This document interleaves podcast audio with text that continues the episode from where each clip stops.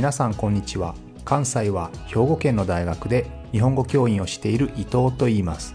このプログラムでは日本語を学習中の皆さんに毎週一つか二つニュースを選んでその中に出てくる言葉や日本の文化社会歴史に関わることをお話しします。自然なスピードででもほんの少しだけ表現や文法を簡単にして話しますので皆さんが日本語そして日本を学ぶお役に立てれば嬉しいです。今日は少しエネルギーの話をしてみたいと思います。今世界中どこでもガソリンの値段が上がってますよね。つい先日アメリカの大統領のバイデンさんがサウジアラビアにわざわざ行って石油を増産してほしい。石油をたくさん出してほしい売ってほしいというそういう約束を取り付けに行きましたよね。結局明確な答えイエスの答えは得られることなく返ってきてしまったわけですけれども日本でもいろいろなものの値段が上がってきています。ガソリンの値段はもちろんですがガソリンの値段が上がれば物を運ぶ時の値段も上がるということでいろいろなものが少しずつ値上がりをしてきています。特に日本はエネルギーという観点から見ると2011年の東日本大震災大きな地震がありましたね。それ以降原子力発電を使っていませんのでエネルギーは全て石油や化石燃料そこら辺に頼っているわけですね。ですのでガソリンの値段が上がれば当然大きなダメージになるわけです。ということで今日はそんな日本に新しい画期的な解決法を見つけてくれるかもしれない新しい技術について少しお話をしたいと思います。それは核融合エネルギーですね。核融合というのは融合というのはひっつくという意味ですね。で我々が普段イメージする原子力、ね、のエンジンというのは核分裂を使っています。核というのはニュークレスですよね。物体をどんどんどんどん細かく細かく小さく小さく割っていくと最終的には原子に行き当たります。この原子の中には原子核というものがあるわけですけれどもこの核同士が分裂するときにできるのが核分裂エネルギー。これが普段我々が原子力として知っているものです。一方で新しく注目されている。実は研究自体はずっと昔からあるわけですけれども日本はその最先端を行っている。一つの国なんですけれども核融合という技術があります。これは核と核、特に軽い原子核ですね。原子核同士がひっついてより重たい原子核に変わるときにすごく大きなエネルギーを出します。このエネルギーですね。実は太陽もこの核融合で燃えています。でこの核融合エネルギーっていうのは地球の中に小さな太陽を作ってしまおうというそういう新しいエネルギーですね。皆さんも知っている人は多いと思いますが太陽は水素からできています。ハイドロジェンですね。H ハイドロジェン。からできていますけれどもこの太陽ですね、まあ、4分の3およそ70%ぐらいが水素でできています。でこの水素がずっと燃えているわけですけれどもその燃えるエネルギーというのはですね水素が核融合を起こしてフュージョンを起こしてヘリウムというものになるわけですけれどもこの核融合がずっと起こってるんですね。で太陽は、え地球よりもかなり大きいですね。大きいだけではなくて質量もつまり非常にデンシティが高いわけです。ぎゅっと圧力がかかっている状態ですので重力も非常に大きいわけですね。でそうするとこの強い重力によって核融合反応が起こってその水素をずっと燃やして核融合しているわけですね。ただ地球は太陽よりもかなり小さいですので太陽のような密度もありませんので地球の上で水素を核融合させるというのはなかなか難しいんですね。ですのでもう少し核融合の起こりやすい重水素とかトリチウムと呼ばれるものこれ三重水素と呼ばれますけれどもどちらも水素より重たいんですね。水素の同位体というふうに言いますけれどもまあ重たい水素だと思ってください。この重たい水素同士を核融合させて大きなエネルギーを生み出そうというのが今の注目されている核融合エネルギーの技術ですね。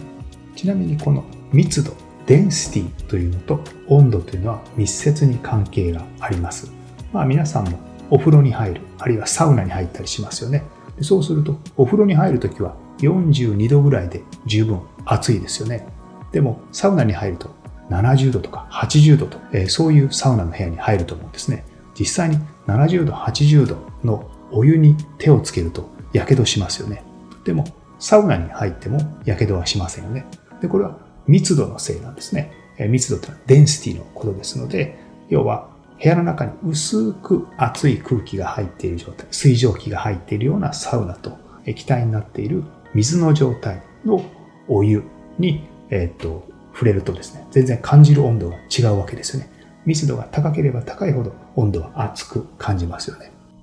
このように密度と温度には大きな関係があるわけですけれども、太陽のように非常に密度の大きな重力の大きい星ではですね、核融合は簡単に起こります。低い温度でも起こるわけですけれども、地球はサウナみたいなもんですから、薄いんですね。太陽に比べると薄いですので、ここで核融合を起こすためには1億度という非常に高い温度が必要になります。原子核、ニュークレスとニュークレスをぶつけて、ひっつけてしまう。一緒にする、融合する時に大きなエネルギーを発するわけですけれども、単に原子同士をぶつけても結局原子核がぶつかりません。なぜかというと、原子核の周りには電子が回っているわけですね。これが邪魔をしてしまうわけです。この電子が原子を守ってしまうんですね。直接原子核と原子核がぶつかりません。ですので何が必要かというと、この原子核から電子剥がす必要がありますね。で、これを剥がれた状態にする。非常に高い温度にすると剥がれるわけですけど、この状態のことをプラズマというふうに言います。皆さんも温度と運動量の話、この関係は昔理科の授業、科学の授業で学んだと思いますね。基本的に温度が下がれば下がるほど原子や分子の運動量は小さくなります。まあ簡単に言うと氷のような固体ですね。固体の状態では原子は動いていません。あまり動いていませんね。そして液体になる、水のような液体になるともっと自由に動いていますよね。さらに温度が上がって気体になる、蒸発する、イバポレートすると、え、空気中の水はもっと自由に動きますよね。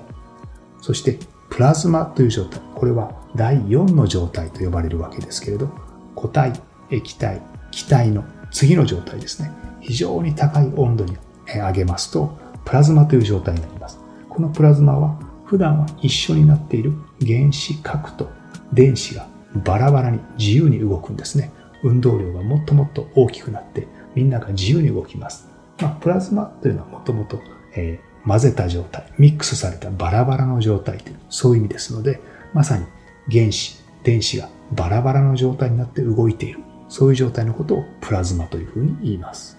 このプラズマの状態にして原子核から電子を剥がしてしまう。そうすると原子核と原子核同士をぶつけて融合させることができます。ここで初めて核融合が起こるわけですね。ちなみにこのプラズマの状態というのは私たちは一般に生活していると非常に高い温度ですのでイメージするのも難しいんですけれども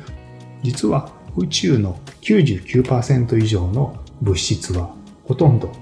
プラズマの状態にあるんですね。実は宇宙ではプラズマは最も一般的なありふれた状態なわけです。これは私たちあんまり想像つきませんよね。このプラズマをさらに温度を上げていくんですね。そのためにはいくつか方法があるんですが、一つは電波を使った方法。電波を使ってプラズマをさらに温めます。で、このまあ電波を使って温める方法っていうのは皆さんの家にも電子レンジ、マイクロウェーブがありますよね。これと基本的に同じです。で、もう一つは、まあ、プラズマというのは要は原子が自由に動いている状態、非常に速いスピードで自由に動いている状態ですけれども、この中にもっともっと速く動く原子を打ち込むんですね。そうするとそれがお互いにぶつかり合ってもっとスピードが速くなっていく。こういう状態にするわけですよね。先ほども言ったように動きが速くなれば速くなるほど温度が上がります。そして速くなれば速くなるほどぶつかって核融合も起こりやすくなります。逆に運動しなくなるとそれはつまり温度が下がっていくということですね。ですので、プラズマの状態からあまり動かなくなると気体の状態。気体の状態からさらに動かなくなると液体の状態。さらに動かなくなると固体の状態ですね。そしてどんどんどんどん温度が下がっていって物質が全く動かない状態これを絶対0度と言います。マイナス273度ですね。なぜ絶対0度というかというと運動量がゼロになるからです。ですので絶対0度というふうに言います。さて超高速で動く重水素の核をぶつけて核融合を起こすわけですけれどもこのプラズマの状態っていうのは原子が非常に高速で速いスピードで動いているわけですから、閉じ込めてしまわないとすぐどこかへ逃げていってしまいますね。というわけで、このプラズマを閉じ込める必要があります。この時に磁力を使います。磁力を使ってそこの周りを回らせることによってこのプラズマを閉じ込めてしまうんですよね。磁力、磁石を使ってそのマグネットの力で1億度に高めたプラズマを閉じ込めてしまうんですね。そしてこの磁石の周りをぐるぐるぐるぐる回らせるということで、日本で特に研究されているのはヘリカル型、螺旋状ですね。螺旋型にねじれたドーナツのような形をしたようなものですけれども、この周りをぐるぐるぐるぐるプラズマを回らせて、そこに閉じ込めてしまって、そこで核融合を起こすということですね。これは未来のエネルギーですね。日本は大変エネルギーの自給率、自足率が低い国です。自分の国で使うエネルギーを他の国から輸入しないと賄えない、そういう状態になっています。特に東日本大震災の後、エネルギーを海外に依存する、海外に頼るレベルというのはどんどん大きくなっていますね。というわけで、この核融合のエネルギー、この新しい技術に大きく期待したいところですね。というわけで今日はエネルギー問題から核融合エネルギーについて少しお話をしました。また来週も聞いてくれると嬉しいです。